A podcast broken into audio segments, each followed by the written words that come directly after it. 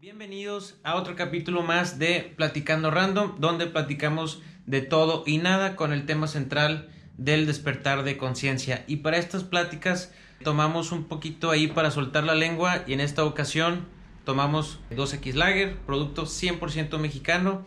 Y 100% mexicano estoy con uno eh, de los lauderos de los mejores de México. Él es Alan Flores de Flores Guitars.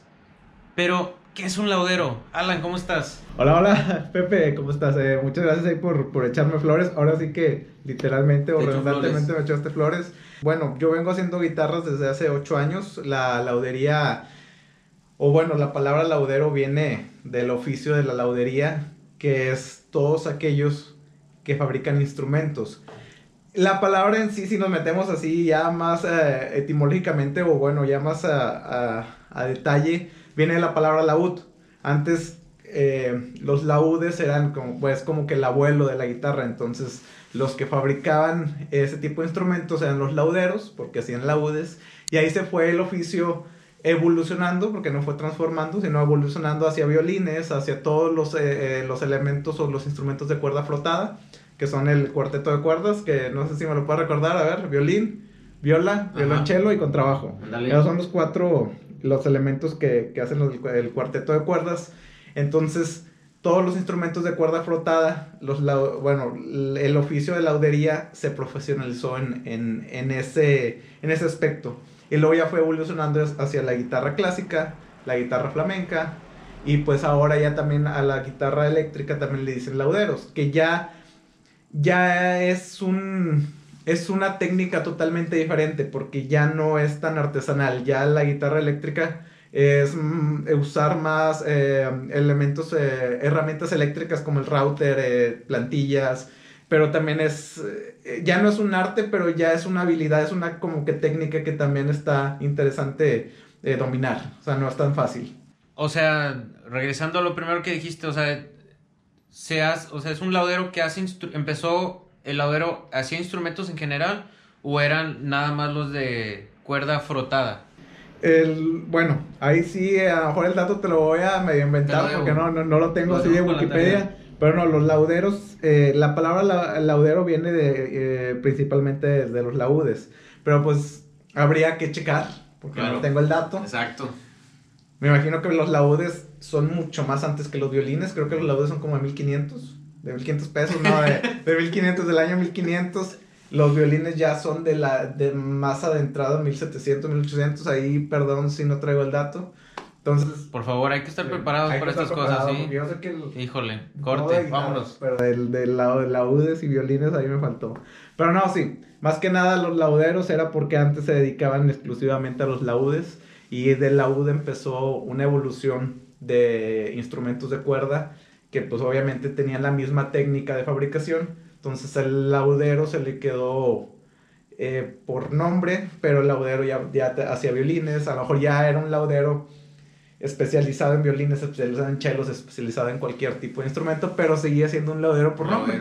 Como a los que hacen muebles les dicen... Muebleros. No, les dicen ebanisteros. Ah, pero no quiere decir que hagan solo muebles de ébano. El, el, el bueno, el ebanistero o la ebanistería, que es la, la habilidad o la, el oficio, es, es, la persona que hace muebles. Entonces, también ahí, a eso sí no me sé la historia, pero puede ser que a lo mejor antes tenía algo que ver con el ebanistero. Sí, tengo mucha tarea de Wikipedia que a lo mejor con un, un Google lo podemos aventar, pero... Pero qué, qué, qué raro meterse a, ese, a, a la laudería, o sea, o sea, es algo muy poco común eh, ¿Cómo, o sea, ¿Cómo llegaste a...? Siento que es más, bueno, mi personalidad siempre ha sido así. Mi personalidad siempre ha sido como curioso, eh, siempre estar buscando que, cómo se hacen las cosas. Eh, bueno, un poquito de resumen, mi, desde que tengo uso de memoria, en la familia hemos tenido un taller, o sea, siempre ha sido el oficio de la familia, eh, ha sido un taller de torno que es, lo fundó mi papá, ahorita ya acaba de cumplir 50 años el taller. Eh, sí, eh, mi papá es mucho más grande. Em, acaba de cumplir 50 años el taller en el 2020, pero pues por pandemia no festejamos, entonces X, se da de cuenta, resumiendo, yo vengo de, la familia de, de, transformar el taller de, de torno, entonces es maquinado de metales. Entonces siempre he tenido esa mentalidad que todo se puede crear, todo se puede transformar y siempre hay una máquina para todo. O una máquina, o una técnica, o una habilidad, o un oficio. Entonces, desde muy joven, desde que estaba chavo, 13, 14, yo veía eh, en internet planos de cómo hacer eh, yo me acuerdo que yo empecé haciendo un boomerang en el taller, así con. Me bajé el boomerang así. Sí, un boomerang. Yo vi. O un boomerang así. Sí, no, yo, yo, yo vi. No, de verdad, los boomerangs son de acá. Los boomerang millennials son, Los millennials son así. Pero no, el boomerang, yo me acuerdo que bajé un plano. Y dije, ah, mira, se puede hacer. O sea, tengo las medidas y en el taller están las herramientas, vamos a hacerlo. Obviamente me salió bien feo, nunca se regresó. nunca se regresó. Ella sigue ahora que ya, ya, ya lo analizo, el número estaba muy pesado, o sea, usé una madera que no era, bla, bla. Entonces en esa misma página, esa página era como de planos, como que hazlo tú mismo, do it yourself. Y me encontré una guitarra. ¿Cómo hacer una Fender? Una Fender Telecaster. Dije, ajá. Y ese plano todavía ahí lo tenía, o sea, duré como ocho años así de que tenía ese plan y que dije, yo, yo quiero hacer una guitarra, o sea, tengo las medidas, tengo las, tengo las, aquí las instrucciones de cómo hacerlo. Y así se fue yendo hasta que todo, todo eh, era como un sueño alcanzar. De cuenta, quiero esto, quiero esto. Y era como que pero tuviste por ocho años ese plano. O sea, ahorita no me acuerdo bien. Eh, menos. vamos a checar las fechas. En el 2005 fue cuando empecé con eso de la espinita de que bajé el plano. Y cuando empecé a, tomar la clave de la lotería fue el 2012. Que son siete años. Casi la atiné. Siete años. Yo me acuerdo que tenía esa espinita. Y en la escuela de música, eh, donde estuvimos ahí, yo estuve con Pepe, había una clase que era el de músico emprendedor. Entonces la tarea, la tarea yo me acuerdo que fue eh, traer tres oficios que quisiera hacer al momento que te gradúes de músico. Entonces pues yo puse, no, pues yo quisiera eh, escribir canciones para que sean eh, como de regalías, o sea, ser, ser autor. Y yo quisiera también ser... ¿cómo se llama? Tener un, disco mío con, con, mi, con mi grupo, así. Sí, sí, y dije, pues ya no tengo, o sea, como que eso es lo que quiero hacer en la música. Y dije, pues le voy a poner la tercera, aunque suene de chiste, de que hacer guitarras. Y de ahí, o sea, te estoy explicando, parece como que irrelevante, pero ahí va. En la tarea ya la maestra de que dice, ah, chis, qué interesante, o sea, Alan puso que quiere hacer guitarra, explícanos. Ya le expliqué, no, es que yo quisiera esto y esto, y como que a lo mejor no está 100% de música, pero tiene que ver, o sea, está, está ligado. dice, no, qué padre. Entonces desde ahí como que la maestra me agarraba de, de, ejemplo. De que, por ejemplo, eh, si nosotros queremos, por ejemplo, Alan, que quiere hacer guitarras, ¿cómo ustedes hacen un plan a futuro? O sea, ella siempre me, me agarraba de, de, ejemplo porque como que le causó ahí algo extraño. Entonces, como al mes, me dice ella, ella misma me dice, oye, ¿ya checaste en La Roca? En, en el periódico La Roca. Me dice, hay un, hay un señor o un anuncio que dice que se que hay, que se dan clases de laudería, cómo fabricar guitarras, de que, chécalo. Y yo de que dije, no manches, o sea, de cuenta que llegó así como que... Ahí sí, yo puedo decir que no sé si era por la edad, que era más joven, no, no tenía la prisa por buscar ese, o sea, decía, yo quiero, y yo lo voy a hacer algún día, pero no tenía esa, esa, prisa de, decir, a ver, ¿dónde hay clases de laudería? A ver, eh, esto, esto, ahorita ya sé dónde quién, eh, hace, quién da cursos, dónde está la licenciatura, dónde están como que los que estamos haciendo guitarras en México, los que estamos haciendo guitarras en Monterrey. Ya tengo ubicados, entonces ya como que hay un, ya hay un, pues no se puede decir, sí, un nicho, ¿no? Como que hay, hay un, hay cierto un grupo de, un cierto grupo de personas que están envueltas en alrededor de la laudería. Pero bueno, volviendo a, a, esa, a esa historia de cómo inició. ¿Cómo inició? Estuvo bien raro, yo no lo busqué, o sea, de haberme quitado esa pena de decir, ching, a lo mejor la gente se va a reír de que no tiene nada que ver, o sea, como que es un sueño raro, porque pues obviamente todos pusimos, todos los compañeros pusimos de que no, pues mi sueño de músico es ser esto, de que ser artista o grabar mi disco. Y yo puse como que, sí, yo puse como que me, el, el, que me traía ahí esa espinita de quiero, quiero hacer guitarra, quiero hacer guitarra. Y pues por eso la maestra vio el... Eh, porque yo, yo me acuerdo que veía La Roca, pero ni idea de, de los anuncios. Yo no, me pasó por alto ese anuncio. Gracias a ella me chequé la, el anuncio. Y yo me acuerdo que dije, ching, estoy pagando la escuela. O sea, estoy pagando la escuela y, ah, me acuerdo que hablé para pedir los informes y obviamente ya me dio un precio y todo. Dije, ching, estoy pagando la escuela de música. Pero pues quisiera esto. Y que ahí fue como que un pequeño dilema así de que de nada más el, dinero me alcanza en esa época para una cosa. O sea, un, una, una escuela que quisieras. Y ya de que al final como que sí le fui a decir, le fui le dije a la directora de la escuela, le dije, oye, pues que mira, o sea, quiero esto y está padre, pero pues no le alcanza. Y ella me dijo, estuvo muy chido lo que ella me dijo, no te preocupes, el sol sale para todos. De que si, si tú quieres ir a la lodería, vete para allá y yo sé que a lo mejor algún día vas a regresar acá, o a lo mejor eh, lo tuyo va a ser lo de allá. Y dije, ah, con madre. Entonces, ahí fue cuando dije, bueno, entonces se pausa la escuela de música, que pues quedó pausada, pero me metí a la laudería y bueno, ya así como para que para redondear todo, al momento de ya meterme al, al, al curso, que estuvo muy padre, el profesor Nicolás, Nicolás Maduro, no es cierto, a Nicolás Mendoza. Profe, hace mucho que no lo veo, pero espero que ande muy bien. Que pase el profesor. Está en un cuarto donde no escucha nada. no, no es cierto, el profe Nicolás Maduro. Ah, es, ese es como que el, el, subliminal de que no lo digas y lo dices. No, Nicolás Mendoza, porque también empieza con él. No, profe Nicolás Mendoza, muchas gracias por todo. O sea, su aprendizaje me sirvió bastante para las bases de todo lo que ahorita sé.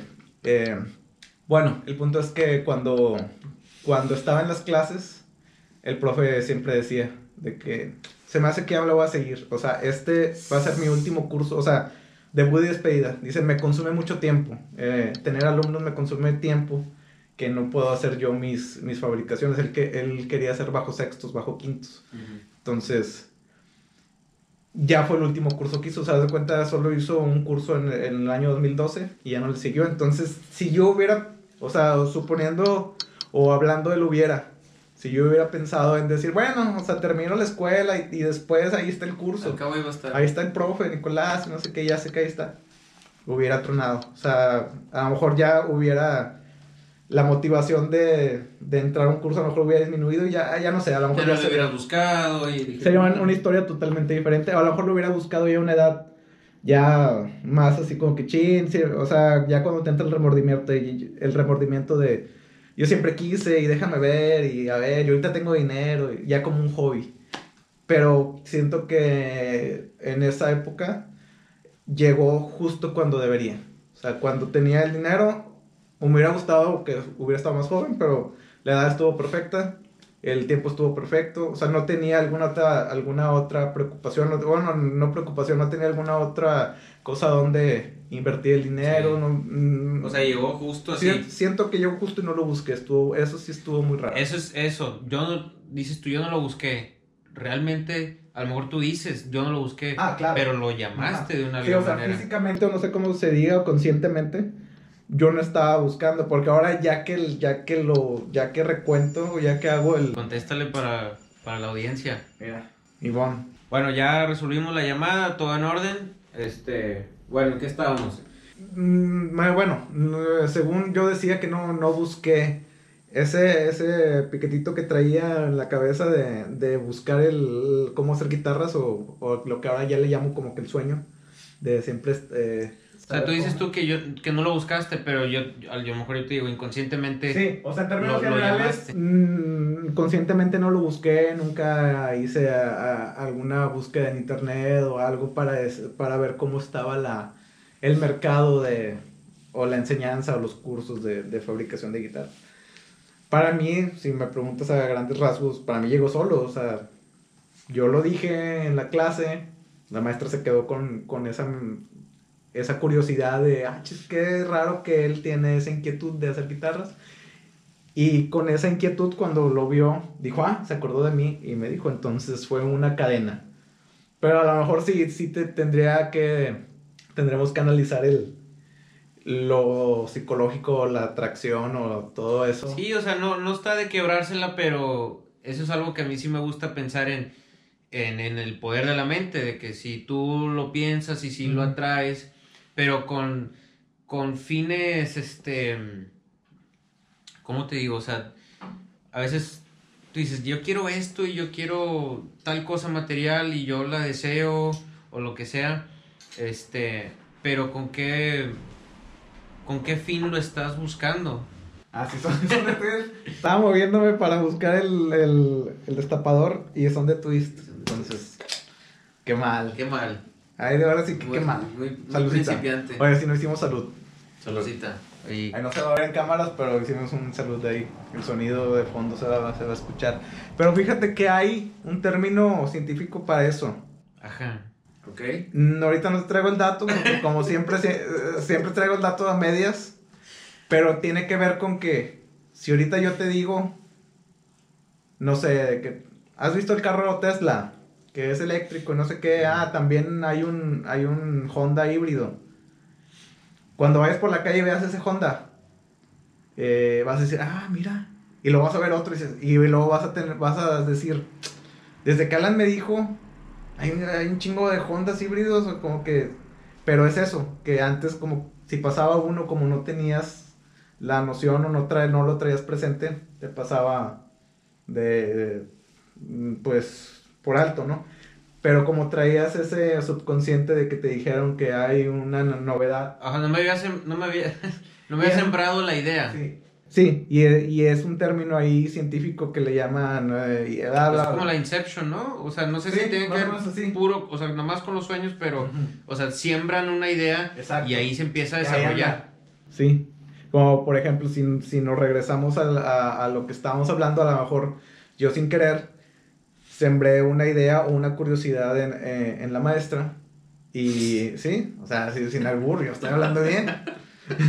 no, o sea, sembré una curiosidad que dijo, o sea, nunca me había tocado a alguien que, que quisiera hacer guitarras. Y cuando lo vio en, en el artículo o en, o en, la publicidad, dijo, qué raro. Si a lo mejor si yo no hubiera nunca tocado el tema, ella hubiera visto el artículo, o a lo mejor lo hubiera leído y, ah, qué interesante, y se le hubiera dado vuelta a la página literal. Pues sí. Pero sí, a lo mejor tiene que ver mucho también con, como lo que tú dices, atracción y todo, pero también es eso, o sea, eh, que tengas la idea bien presente. O sea, si no traes la idea presente, te va a pasar así las oportunidades o, o el concepto de por alto. Así como dices, este, oye, fíjate que este Tesla está bien padre y luego más si es amarillo y más si es de cuatro puertas, entonces ya estás ahí ¿qué, eh, pensando en eso. Ahora, ¿qué pasa si, si te siembras o siembras una idea de, una idea positiva, la idea, o sea, empiezas a predicar la idea de felicidad y de buena onda o de éxito y todo, pues no crees que pase lo mismo? Sí, o, sea, empiezas a, o sea, siembras la idea de éxito y empieza Sí, o sea, eh, podemos hacer la, analogía de, sembrar, o sea, es una semilla que puedes ir alimentando y pues va creciendo y entonces ya se hace tan, tan robusta que ya se, es una raíz que ya es parte de tu personalidad o parte de, tu día a día, por así decirlo. Pero sí, o sea, es una analogía buena, o sea, siempre estar pensando en algo que lo vas metiendo como Inception y hasta que ya queda inculcado o ya queda como parte de tu, de tu modo de pensar. Ese, ese, está padre, o sea, esa, esa línea ahí de... Está padre, pero tenemos el ego que se da cuenta de que, ah, este cabrón anda motivado, anda pensando chido, anda pensando en, en, éxito y en cosas a su favor. Y, entra el ego. Ay, pero que, no, a lo mejor no la voy a hacer. No, hombre, no, soy todo bien pendejo para eso. No, no, o sea, ese es el ego, el, sabotaje. Ahí es como que un método de defensa. O sea, yo siento que la mente, a lo mejor me voy a ir así muy psicológico y todo eso, pero yo siento que la mente tiene sus formas de protegerse y decir, no la cagues, no es por aquí. O sea, te pongo un ejemplo muy extremo y muy básico de que eh, estar en, el techo de, de, una casa alta. Obviamente no te vas a ir a la orilla porque pues está, está medio, medio feo, ¿no? La caída. Entonces como que tu, tu cerebro dice, eh, mantente dos metros a la orillita. O sea, que estés ahí cotorreándola y estés... Eh, Pero el hecho de estar ahí arriba ya es peligroso. Sí, entonces ahí como que estás en modo defensa. Entonces, si nos vamos a ese, un caso muy, muy, como que... Extremo. Extremo. También cuando haces algo nuevo, yo siento, o sea, es mi pensar, cuando es algo nuevo, cuando, cuando te sales de la rutina o, o te sales de, de, tus hábitos, la mente siempre, inconscientemente va a decir, espérate, o sea, estamos bien. O sea, ah, sí, la, mente la, la, zona de confort es muy cabrona, porque siento que la naturaleza de las personas es, o bueno, de la mayoría, o bueno, al menos mía, es como que aquí estás bien, mantente un ratito, o sea, aquí estás muy bien, aquí quédate. Y vele metiendo cosas, pero que tú sientas segura. O sea, haz de cuenta que tú estás en tu búnker y tienes una, una ventanita donde sacas el brazo y saber, ¿qué puedo meter? No, pues meto esto. Pero así, siempre que estás muy seguro de que, ah, ok. Imagínate que estás en una zona. Eh, ¿Viste la de Cloverfield? No. Bueno, entonces no te la puedes decir. no, no es cierto. Imagínate que estás en una zona así, en un Fallout. Donde tronó una bomba. Bueno, ya no tiene nada que ver con la de Cloverfield. Pero imagínate que estás con una zona donde hay radiación afuera. Y estás en tu búnker. Entonces dices, chin. O sea, entre más me aleje, más me voy a como que a quemar de radiación. Pero más, entre más lejos, hay cosas más chidas. O sea, hay más gente, hay más gente en su búnker y todo. Entonces, casi tu naturaleza va a ser mejor salgo, cinco segundos a agarrar lo que está afuera, o sea, lo que tengo que comer, o sea, radiación tranquila, ¿no? Es como que, ah, me salí. O sea, sí, ahí va, más o menos está entendiendo la energía. Sí, sí, pero ahí te la, ahí te la volteo y te lo voy a barajear. Tú dices, este, estás arriba, arriba del techo y no me voy a poner bien en la orilla porque me va a caer. Pero ya estás tomando un riesgo parándote en el techo. Claro. O sea, no tiene nada que hacer ahí. O sea, no, no hay nada que hacer ahí normalmente. Entonces, tómalo con cualquier otro ejemplo. O sea, si la mente racional te dice, pues no inviertas tus 100 pesos, que es todo lo que tienes, a eso. O sea, no, no lo avientes todo. eh, bueno, aviéntale 20. Entonces... Que si los pierdo no... Que si los pierdo no pasa nada. Ah, déjame subo al techo. No me voy a la orilla, pero voy al techo ya vi cómo está el pedo, ah, se ve con madre, ya me regreso, ya perdí los 20. Entonces, sí es como que le arriesgo y sí le aviento, pero no, no al extremo. Entonces, este, pero está la mente, se me fue el avión para donde iba, pero está la mente donde dice, no, ¿para qué subo al techo?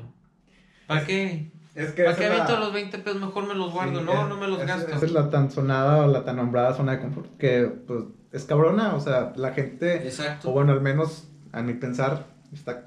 y, sin irnos al extremo de pararnos en la orilla del techo, pero sí de que, ah, bueno, pues me paro, ah, se ve chido, me regreso, pero saliste. Pero no crees, o sea, son cosas que me pregunto yo también, a lo mejor tú me puedes responder, no es para, para crear controversia, pero no crees que eso se va atenuando con la edad. O sea, entre uno va, va creciendo como que dice la como la de no sé si viste How I Met Your Mother claro es la de el policía de de arma letal que dice I'm too old for this shit. Old for this shit. aplicas la de I'm too old for I'm too old for this shit dice chin o sea andar aquí ¿para qué? o sea andar acá ¿para qué? si como que entre más vas creciendo se va haciendo más fuerte tu coraza de zona de confort siento yo entonces Siento que, que puede ser, o así como dices tú, o totalmente al revés, de que madres, o sea, ya estoy haciéndome más, más este, viejo, déjame empiezo a hacer cosas, pues antes de cualquier cosa, ¿no? Siento que ese es por ahí mitades, ¿no? Del, del, de el, como 40, 50 es donde dices, ah, déjame hago cosas extremas, bueno, no extremas, pero déjame hago esto y esto y esto, pero como que se va atenuando como quieras. Siento que con la edad se va atenuando un... Vas haciendo, tu personalidad se va haciendo más... Vas forjando tu personalidad, sí. Entre más joven, inclusive pues, cuando eres adolescente, pues sí, o sea, andas aquí y acá y me gusta esto y esto no, y ahora ando aquí, estás descubriendo. Pero conforme vas creciendo, a lo mejor los 20 es una personalidad que ya está arraigada, pero quieres conocer más. O sea, con tu personalidad, con tu personalidad quieres irte así a todos lados. Es que hay, hay de dos. Y siento que los 30 ya es una personalidad ya súper más cerrada, donde dice, chin, o sea, ya eres más elitista en las cosas extremas. Acá siempre quise, perdón, es que es lo chévere. siempre quise tirarme del bungee. Entonces ahí vas de que a tirarte del bungee, que no está mal, o sea, está chido tener esas experiencias, pero ya se hacen más pequeñas como, no sé, que como a los 20, de que quiero, no sé, pintarme el pelo y traerlo rosa y traerlo verde y traer, o sea, yo de hombre, así, ah, traerlo no sé qué, así. A lo mejor ya a los 30 dices, nah, o sea, ya me voy quitando de la lista las cosas que digo, no, esto no está chido, esto, pero esto sí está chido, esto sí está Pues a lo mejor porque es, otra vez, a lo mejor es ya más racional. Y dices, bueno, pues ya, este, eh, de morrillo me quería tatuar la cara, me quería poner un piercing en la nariz o lo que sea, que está chido. Pero sí, o a lo mejor a los 40 dices, oye, nunca me puse un piercing en la nariz. Pum, vámonos. Nunca me pinté el pelo verde. Que al final de cuentas, pues lo que uno dice, o sea, eh, uno es libre de hacer lo que quiera siempre y cuando no dañes a un tercero. Entonces, si a lo mejor a tus 40, tus 50, tus 60, nunca te pusiste un piercing que quisiste uno, no hay problema. Ahí sí a lo mejor ya vendría otro, otro tema que es el... Eh, se me fue la palabra, el, la presión social, que te dice que entre más edad tengas, menos lo que eras puedes hacer. Entonces eso también como que afecta mucho, o sea, uno quiere ser como que no, a mí no me afecta, pero implícita, bueno, eh, no implícitamente, sino Ah, irremediablemente, irremediablemente nos afecta en cierto, eh, algunos nos afecta en poco grado y otros nos afecta en mucho grado. Entonces, cierto que siento que la presión social sí tiene mucho que ver en dar ese paso de romper hábitos, de eh, hacer retos o de salir de la zona de confort. Ahí te va. La clásica, la de ya estás grande, ya cásate. Exacto. ¿Qué? ¿No tienes hijos? Ya tienes X edad y, y, sigues soltero, sigues soltera. Y siento que ahí, ahí también nos tocó lidiar con un quiebre generacional que está muy marcado. A lo mejor a nuestros papás les tocó vivir ese quiebre generacional también con nuestros abuelos. Pero nosotros ahorita lo estamos viviendo eh, porque fue un fue un salto tanto generacional como tecnológico, como, o sea, estamos viendo muchos cambios ahorita muy rápidos. Entonces, algo que se vivía hace 30 años o algo que se pensaba hace 30 años, algo que, que se podía comprar hace 30 años, ahorita o es más fácil o es más difícil o le tienes que dar más vueltas, entonces es algo totalmente diferente. Es que creo que a nosotros nos tocó un, como un brinco generacional muy marcado que a lo mejor a, nuestros papás les, les, tocó con nuestros abuelos, pero siento que el de nosotros es más... Mm, fue más amplio porque hubo un quiebre social, bueno, un salto social, tecnológico. Tecnológico. Entonces, a lo mejor antes que se hacía algo que se hacía muy fácil hace 30 años o algo que se pensaba como absoluto hace 30 años, ahorita ya ya no es absoluto o ya es mucho más fácil de hacer o ya es mucho más difícil de hacer. Entonces siento que también eso de ya estás en edad de no sé qué y por qué tú no esto, que porque esa es la referencia que ellos tienen. Sí, exacto. Entonces, y hay gente que creció, o sea, porque no nada más es de que tu papá o tu tío te diga eso, es porque a lo mejor también gente de nuestra edad o bueno, gente, hermanos, primos también están en ese mismo trip porque no tiene nada de malo, pero ellos se fueron por ese camino de yo voy a, voy a seguir con ese... Se, fueron con esa, esa tendencia. Eh, pero es una tendencia, o sea, no está mal, a lo mejor como otra persona se puede haber ido con una tendencia más inclinada hacia lo millennial que le llaman ahorita y ahorita vemos a la, a la generación nueva que es la generación Z y sabemos que es totalmente diferente y dices, no manches, ¿cómo están haciendo esto? ¿Y qué van a hacer ellos cuando tengan mi edad? Exacto, o sea, no sabemos. Sí. Pero yo siento que, que, y sin tirar mala onda ni nada, al contrario, todo chido, porque nos pudo pasar a nosotros dos también, que la raza de nuestra edad, que nos avienta eso de que, hey, ¿tú qué pedo? Siento Que es como que yo lo hice, tú también hazlo, güey. Sí. A, a mí me tocó una, una, una vez, una frase que me marcó mucho. O sea, no que me marcó así de... Que, que me cambió, pero se me quedó muy grabada. Una vez un tío me dijo de que, ya cásate, ya también te toca sufrir a ti. Ajá. O sea, sí, o sea, como que ya, ya estás en tiempo extra, o sea, ya tú te debes haber casado a los 30 porque, no sé, o sea, así dijo. O sea, a lo mejor tú tienes que vivir lo que yo estoy viviendo a mis 35, o sea, entonces, a lo mejor para él fue...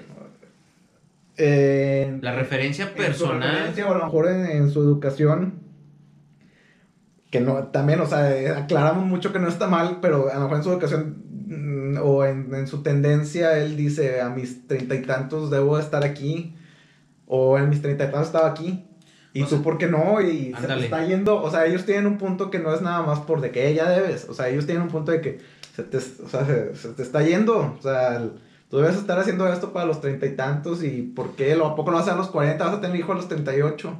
¿Vas a tener hijo a los cuarenta? Sí. Entonces... O, o las chavas que dicen, ay, es que las tías me van a decir que el novio para cuándo y todo, pero la bronca, o sea, el detalle es que las tías, ellas así fueron, este se les inculcó eso y ellas lo dicen porque piensan que es lo que es. Que es, que es, uh, o sea, es a lo que íbamos, la, la presión social siento que tiene mucho peso ahorita, o sea, aunque digas que no, aunque digas, no, a mí se me resbala todo y yo hago lo que se me antoja y, si alguien, alguien llega y me dice, estás mal, yo digo, pues que a mí me gusta y que, pero siempre hay un pequeño porcentaje de presión social que te afecta. Yo siento que siempre, eso es... Como, como la gente que, o sea, no todos, no sé, pero a, lo mejor hay alguien, personas que están solteras o solteros, y dicen, no, yo sí estoy bien, yo sí estoy bien, pero quieras o no, o sea, llega un momento donde dicen, ah, yo quisiera estar con alguien, ah, yo quisiera viajar con alguien, ah, yo quisiera, o sea, ahí está, pero, o sea, estás bien en, en tu situación, en la soltería, en lo que sea. Yo siento que también tiene que ver mucho eh, el ir creciendo. Y yo sí siento, o sea, ahora sí yo puedo hablar por mí y decir, yo sí me preocupo mucho por el legado que voy a dejar. O sea, quitando religiones y quitando todo, un día nos vamos a morir, ¿no? Y ¿qué se va a quedar aquí de nosotros? Hay, hay personas que a lo mejor no lo dicen, pero hay personas que, que ellos le apostaron por, yo, yo voy a dejar descendencia, o sea, se va a quedar mi hijo, mi hija, y ellos van a tener a lo mejor un nieto, van a tener bisnietos, y mi legado va a quedar, o sea, se va a extender por algunas generaciones. Lo que yo pienso es, o sea, está padre esa, porque es la, es la más, el, pues la más normal y la, y, la más eh, común o sea, si yo ahorita, o a largo plazo, mediano, corto, me llego a casar, llego a tener hijos, pues ahí está mi legado. Pero ¿qué tal ahorita con las nuevas tendencias de eh, ser soltero o de ser eh, pareja sin hijos? ¿Cuál va a ser el legado? O sea, yo, yo sí hay veces que me quedo pensando en cuál va a ser el legado que yo voy a dejar al mundo. Si tú empiezas a, Si yo te pregunto por un personaje, por ejemplo, de, de alguna rama, personaje de música, ¿a quién dices que el primero que se te viene que, que haya dejado un legado? Sí, dos eh, Jimi Hendrix. Jimi Hendrix. Ok, el legado de Jimi Hendrix va a durar 100, 200 años, 300. Como ¿Estás hablando del, del, legado de dejar un hijo? No, no, no. Yo estoy dejando el legado. Ahorita nos morimos. Sí. o sea, ¿qué, qué, queda de Alan Flores? Sí. Ah. ¿Qué es lo que dicen de repente? Que, o sea, se va a escuchar medio ahí como que poético. Eso. Pero que uno muere dos veces. Cuando se muere realmente, o sea, cuando se muere físicamente y cuando dejan la última vez que, que hablan de ti. Entonces, eso sí, para mí causa un poquito de peso de decir, ok, ahorita que estoy haciendo para cuando me muera, ¿qué va a trascender? O sea, ¿qué, ¿qué de mi esencia, qué es... ¿Qué impacto vas a dejar? ¿Qué impacto o cuál va a ser de mi personalidad, de mi esencia, de mi modo de pensar, qué es lo que va a dejar después de que yo me muera.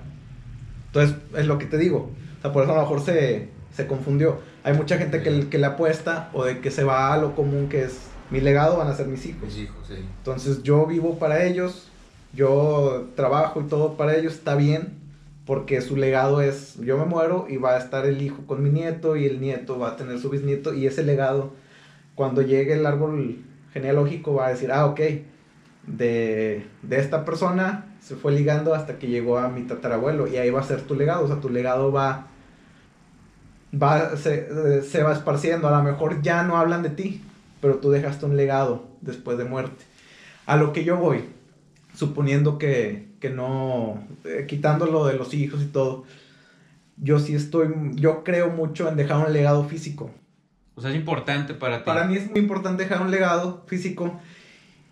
Y siento que ahorita con lo que estoy haciendo, por ejemplo, hago guitarras, yo siempre les pongo una fecha. Escondidas. Siempre le pongo una fecha y mi firma. Entonces yo sé que si algún día yo me llego a morir y mis guitarras, espero que sean famosas. Pero si no son famosas o si son de mediano rango, a mí, bueno, ya no voy a estar consciente, pero ahorita, eh, en, eh, ahorita en, en, el presente, me reconforta saber que si me llego a morir algún día en mi futuro, 30, 50, 60 años, la persona que yo le hice la guitarra va a decir de que no, mira, esta guitarra era de mi abuelo y no sé, ya está rota. Y donde la abra que va a decir, ah, chis, Alan Flores, 20 de marzo del 2012. Y que google, o no sé qué haya en esa época. y, que, y que diga, ajá, mira, Alan Flores era un laudero y mira, hizo una guitarra así, hizo acá, y hizo acá, y así, salió aquí.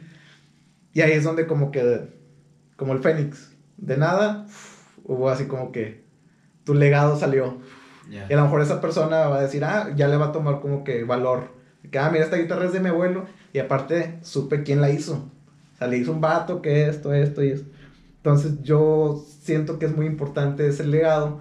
Que a, lo mejor siento que se desvió mucho el tema, pero va ligado de eso. O sea, eh, hay gente que sí se preocupa mucho por eso de que es que las tías dicen que es porque no me caso y para cuando la boda y para cuando los hijos. Más que nada es a lo mejor por eso, de... Bueno, a lo mejor no lo han pensado, ya les metí la y el Inception. Sí, eso. Pero, ¿qué dejas? O sea, ahorita estamos hablando de que cero religión, suponiendo que te vas y, y hay... O sea, desaparece tu, tu, tu, forma física de aquí. Pero, o sea, imagínate si ahorita tú llegas a fallecer, que no queremos, pues vamos a estar hablando de ti, ¿no? De que no, el Cano y Pepe, yo lo conozco como Cano. Pepe y esto y esto, y, y el legado va a quedar en videos. Ahorita esta generación va a tener un legado un poquito más grande porque YouTube está lleno de videos. Entonces a lo mejor vamos a tener, eh, vamos a poder recapitular como nunca antes, mejor la vida de alguien desde que, desde que nació hasta cómo fue creciendo y hasta que murió a sus 70 años ahorita no lo tenemos porque la, la tecnología o las redes sociales no llegado tanto. Pero a las generaciones futuras vamos a, a poder recapitular la vida de mucha gente. Entonces va a ser un, legado, o bueno, va a ser el concepto del legado ya va a ser muy diferente. Es como que, qué padre, yo conocí la vida de mi tatarabuelo desde que nació hasta que murió y... Sí, lo vas a poder ver así. Cómo actuaba, cómo cómo se comportaba, cuál era su sentido del humor, cuál era su forma de pensar. Cosa que para nosotros se nos hace totalmente eh, ciencia ficción. El ir a buscar a mi tatarabuelo y saber cómo nació, dónde vivió su infancia, dónde Sí, de hecho, hasta de, de, nuestros padres muchas veces no conocemos a gran detalle y de nosotros van a decir, uy, mira, está una foto de Facebook de recuerdo y sales ahí bien pedote con... Entonces, ese siento, a lo mejor ya, ya desviamos el tema, pero está interesante. Siento que ese quiebre de tecnológico es bien interesante cuando lo pones en, en el tema del legado. O sea, ahorita nosotros debemos dejar un legado, bueno, no debemos, pero sí, yo siento que el legado es muy importante que dejar porque no vamos, no tenemos ese respaldo tecnológico como, como el que van a tener ahora de, a lo mejor vas a tener un, en lugar de álbum de fotos, Sí. Vas a decir, ah, déjame checo el video de mi abuelo cuando aquí tengo, el, aquí tengo el archivo de, de mi abuelo. Mira, la fiesta de 20 años de mi abuelo está bien chida en el 2020. O de mi tatarabuelo. Pues es que ya se está dejando, ya se está quedando un, un archivo, un legado, un archivo digital y se está quedando de nosotros como que de, de un tercio de vida para adelante. Y eso está chido, porque a lo mejor nosotros ya no lo vamos a ver, pero para las generaciones futuras va a ser un, un registro de información bien padre porque vas a, vas a conocer algo que, bueno, a, mi parecer se me hace totalmente así fuera de la caja el conocer a tus antepasados cómo eran en su vida diaria. Porque pues de, de mi tatarabuelo no conozco nada, de mis abuelos conozco las historias así como que no, es que él era así y él un día hizo esto, pero solamente como que los top, sí, las historias chidas. Pero no conocía cómo era, a lo mejor eh, tuvo una época en que le iba mal, tuvo una época en que andaba triste, tuvo una época en que esto, y ahora sí nos, bueno, las generaciones que siguen van a conocer. sí. Y a lo mejor hasta puede influir como lo que ven. Claro. Y dicen, ah, mira, yo, yo también hago eso. Sí. Ah, mira, también me, me gusta. Ah, por eso yo era así, por eso soy así. O sea, está, está interesante. Está padre. Ahí me acordé de lo de, de lo del tema de que, que por qué no te casas o por qué no, por qué no estás haciendo lo que se debe a esa edad. Entonces ahora yo te pregunto, ¿por qué no caíste tú en la tendencia esa de, de de esta edad ya estar casado y tener hijos. Me imagino que tu, este, tu círculo a lo mejor de la secu, yo sé que el mío sí, este, o los amigos de la infancia, pues te aseguro que de cinco, este, de perdido tres ya están, ya tienen hijos. Casados o no, pero ya tienen hijos. ¿Por qué? Y de hecho yo me incluyo también, ¿por qué no optamos a seguir esa tendencia? Si somos de la misma generación siento que tiene mucho que ver con las prioridades a, las que vamos apuntando. Eh, creo que la, hace unos días te platicaba de, de que ciertos, hay ciertas categorías donde le, la gente le invierte más tiempo. Ah, y así nada más generalizado tenemos categorías, eh, o bueno, o sea, podemos invertir nuestro tiempo en lo social, en lo familiar, en lo económico, en lo físico, en lo espiritual. Eh, y así varias categorías. Eh, googleen ahí más o menos para que chequen, no, no conozco bien el tema. Pero el punto es, nosotros tenemos, uh, hay algo que nunca se nos va a regresar, que es el tiempo. Entonces tenemos 200 eh, y cacho horas a la semana, de las cuales dormimos a lo mejor un tercio. Entonces tenemos como 150 horas a la semana en las cuales nosotros vamos a saber dónde invertir. En lo espiritual, en lo familiar, en lo social, en lo laboral, en lo físico. Entonces siento que ahí va, va por ese lado. Siento que a lo mejor nosotros, o bueno, dices que tú te incluyes y es mi caso, yo estoy muy apegado o le doy mucho énfasis al, al crecimiento personal. O sea, ¿qué es lo que quiero eh, a largo plazo? ¿Dónde me veo a largo plazo? ¿Y cómo lo voy a conseguir? Entonces, para mí, si lo ves como una pirámide, que era la pirámide de Maslow, eh, no, sé, no, te acuerdas ahí de, la escuela? La pirámide de necesidades de Maslow, que era así de que las necesidades fisiológicas, luego las básicas, luego las...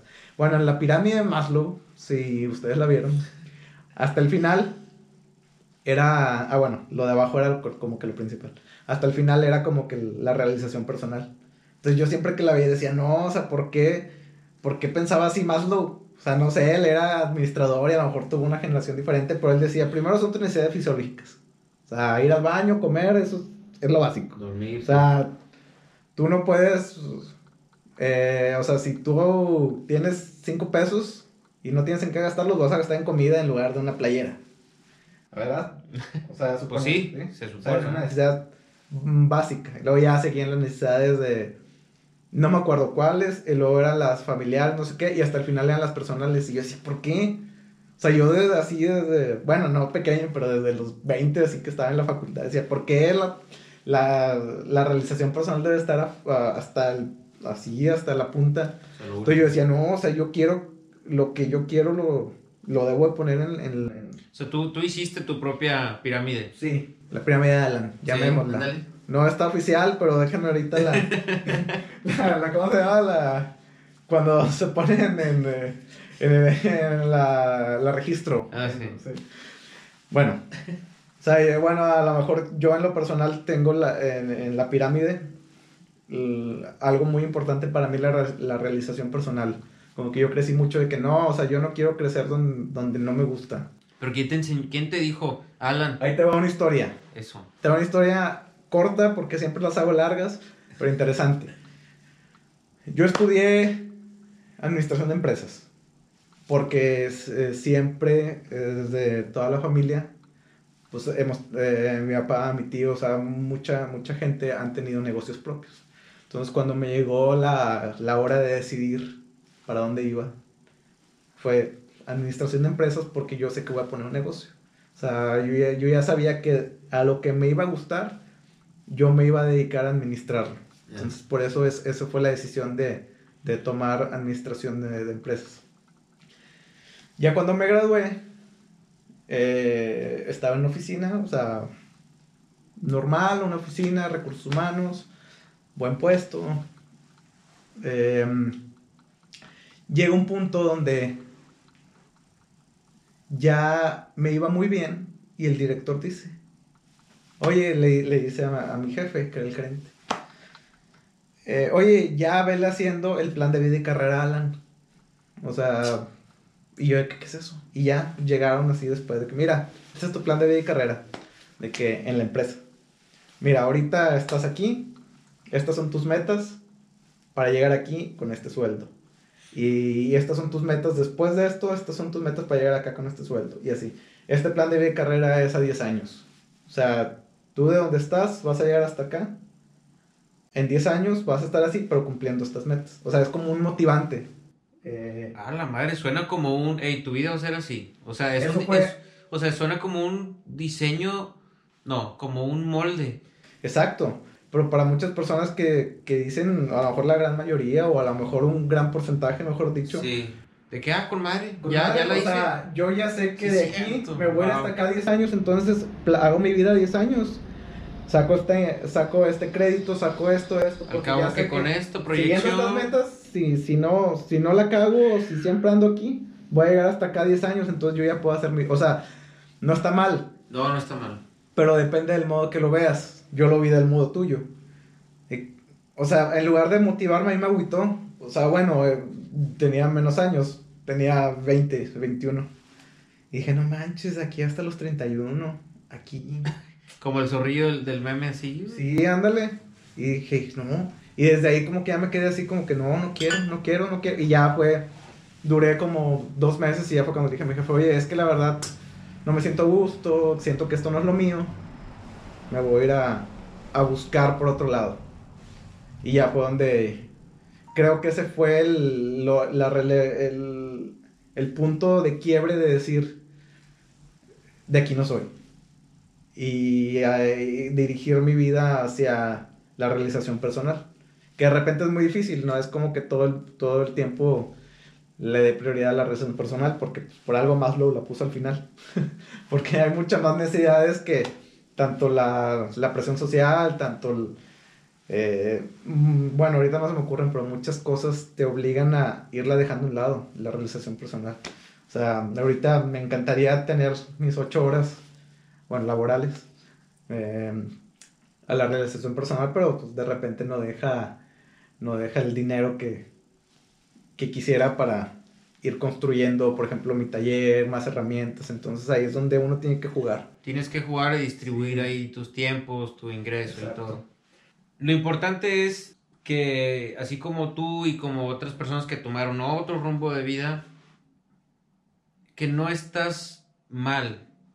O sea, tu camino no es equivocado siempre y cuando creas en, lo que estás haciendo este, y, si, y que tú pienses en, el camino que tomaste y te dé tranquilidad y te dé paz y digas, eh, está bien, o sea, si, estás en, no sé, tienes familia, tienes hijos, vas a decir, ay, pues qué padre de repente escaparse y estar soltero y andar ahí, este, disfrutando, lo que sea Y el soltero, te aseguro que piensa lo mismo y decir, ah, qué padre de repente, pues sí, tener tu pareja y tener la familia y todo. Y así vas a estar. Sí. Simplemente disfruta donde estás ahorita. Siento también que a lo mejor se va a ampliar un poquito el, el tema y se va a abrir hacia otra brecha, pero siento que también por naturaleza las personas buscan lo que no tienen. O sea, eso es muy natural decir. O sea, porque obviamente yo también me pongo a pensar, ¿qué hubiera pasado si el Alan del plan de vida de carrera hubiera dicho, ah, qué padre, tengo 10 años asegurados aquí? Venga, hubiera sido una persona totalmente diferente, no mal, pero diferente. O sea, con, otra, con otras prioridades a las que tengo ahorita. Pero a lo mejor siempre ese Alan de ese universo paralelo siempre hubiera dicho chin y, la guitarra que quería hacer. No, pues no la hice. Ay. Pues ahorita el Alan de ahorita no dice chin. No, no lo, pues no lo digo con remordimiento. Lo digo más como curiosidad de que. ¿qué O sea, a mí me da curiosidad de que. ¿Qué estaría si... A ti no te da curiosidad decir, por ejemplo, alguna ex de que si ahorita siguiera con ella.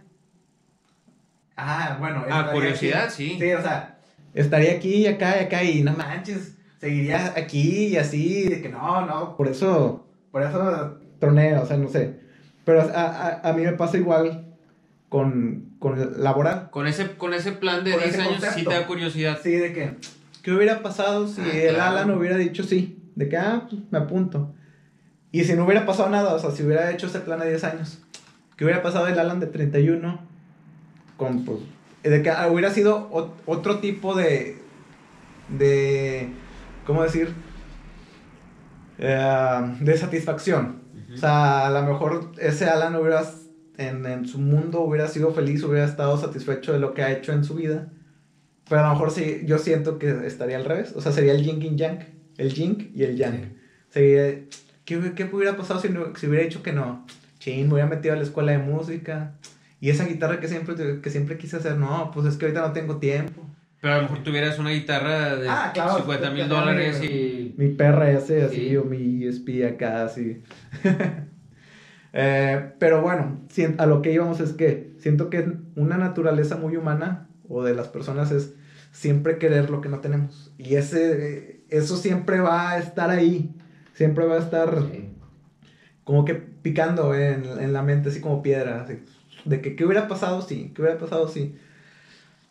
Y eso, eso hace que, bueno, obviamente uno lo, lo recapitula como, como, eh, como experiencia o como recuerdo, pero no clavarte en, chin, me hubiera estado allá. Sí, o sea, piénsalo y todo, imagínate y ahí muere. Porque bueno, nada más eh, resumiendo, cada vez que, que me llega ese pensamiento, la conclusión es, qué padre que, que decidiste irte para acá. O sea, ahorita como estoy. Ándale, es lo que digo. Pero no sé si el Alan del universo padre de qué padre que dijiste. Qué padre, qué padre que estoy en mi cama de dinero.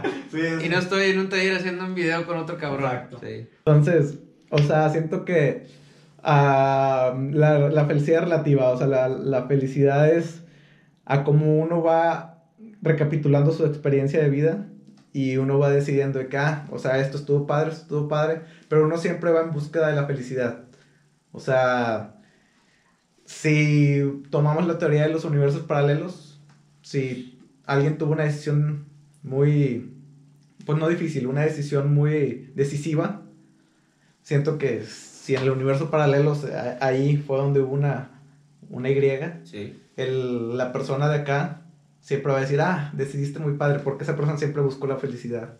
En esa decisión se fue buscando felicidad. Sí, porque nunca hay un, un, punto de, de, unión entre estos dos. Sí, o sea, la, la teoría... Y volvemos a lo mismo, los dos están bien. Exacto. Entonces el camino que tú tomaste, estás bien. Siempre y cuando...